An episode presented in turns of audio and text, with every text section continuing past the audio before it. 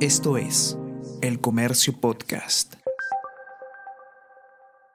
Es difícil responder qué tipo de padres somos, pero al menos lo intuimos, así como podemos identificar los atributos y acaso las virtudes que hemos ido desarrollando desde que debutamos en la paternidad, cada uno sabe también en su fuero interno de qué picojea, qué defectos no consigue limar, cuál es su insuperable talón de Aquiles delante de los hijos.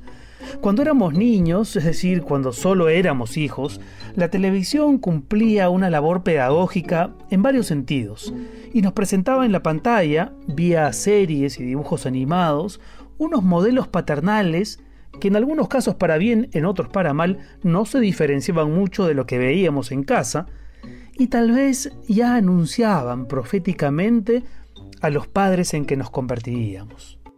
Pienso, por ejemplo, en Howard Cunningham, el papá de Richie Cunningham, en Días Felices. Un señor tradicional que se la pasaba sentado en un sofá de un solo cuerpo leyendo un diario. Era hermético, agrio en sus comentarios, sonreía poco. No era casual, había sido cocinero en el ejército y se había convertido en propietario de una ferretería en su barrio allá en Milwaukee. Un tipo práctico, elemental, sin muchas capas. John Arnold, el padre de Kevin en Los Años Maravillosos, tenía el mismo trazo, un veterano de la guerra con Corea al que le costaba relacionarse emocionalmente con el mundo. Primero fue empleado de una gran corporación, incluso lo promovieron a gerente regional, pero odiaba tener jefes, así que montó su propio negocio de muebles hechos a mano. Un papá áspero, conservador, muy consciente de su rol proveedor. Había otros padres bonachones, medio nerds, muy cracks en su rubro, como Ted Lawson, de La Pequeña Maravilla, que diseñó a la robot Vicky, que en la práctica actuaba como una hija más a la cual había que vestir y educar, no solo a través de comandos de cómputo, sino sobre todo de lecciones vivenciales en la casa y en la escuela.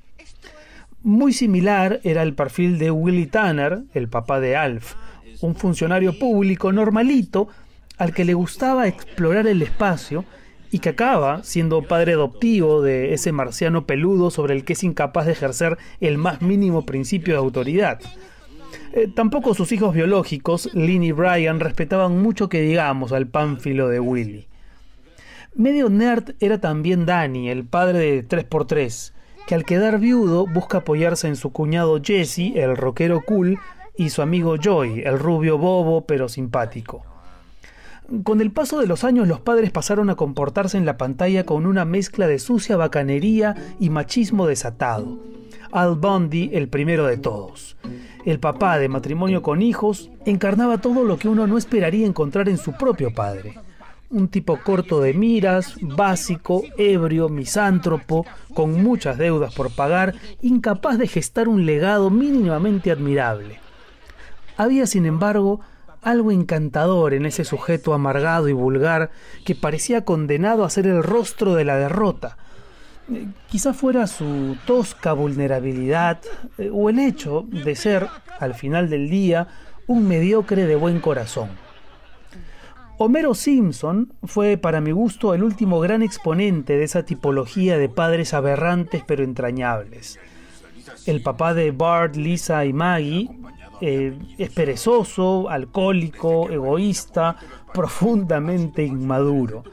Y sin embargo lo amamos, como se ama también, aunque no tanto, a otros papás animados muy lamentables todos, como los de Ricky Morty, o los insoportables de Futurama, o los idiotas de South Park, o los abusivos de Family Guy.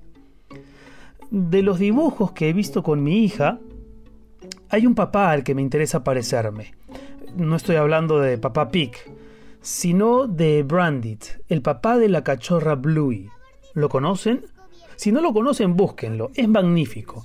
Es un padre que hace malabares para hacer su propia vida y a la vez no perder energía para poder jugar con sus dos hijas. Primero se muestra reacio a jugar, pero luego se lo toma muy en serio y eso me encanta.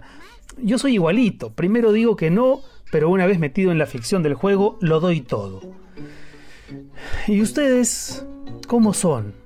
autoritarios, negligentes, permisivos, sobreprotectores, indiferentes, pasivos, o son de esos papás negociantes que canjean los permisos por las tareas.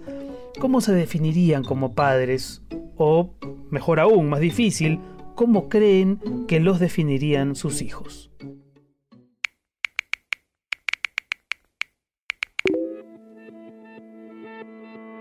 Pero claro, para mi hijo soy una mamá pesada que está detrás de él y quiere que haga cosas que no le gustan, como limpiar, ordenar y colaborar, pero a la vez es en la que confía y pide ayuda cuando la necesita.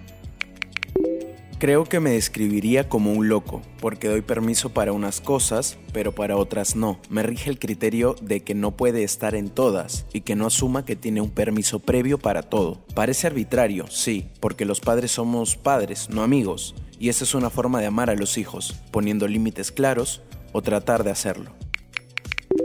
Pienso que amiga y amorosa, pero también un poco mandona. Me gusta lo que dice uno de los comentaristas. Los padres no somos o no podemos ser amigos de nuestros hijos, pero siempre atendiendo aquella definición de Ernesto Sábato, el brillante escritor argentino. Un padre es mucho menos que un amigo, pero mucho más que un amigo. Y ahí está la palabrita que siempre utilizarán nuestros hijos cuando se trate de describirnos frente a terceros.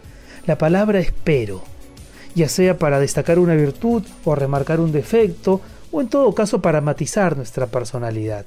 A fin de cuentas, más allá de la tipología propuesta en este episodio, lo cierto es que solo podemos ser un tipo de padre, el tipo de padre que necesitan nuestros hijos. Ha sido un placer acompañarlos durante todas estas semanas. Nos encontramos muy pronto.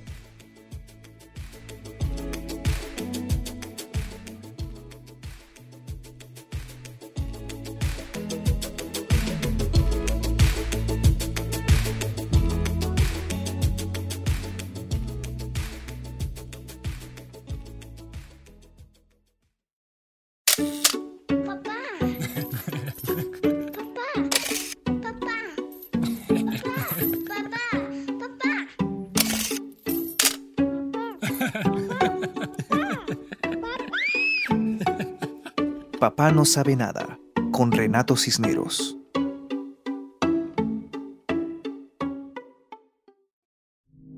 Esto fue El Comercio Podcast.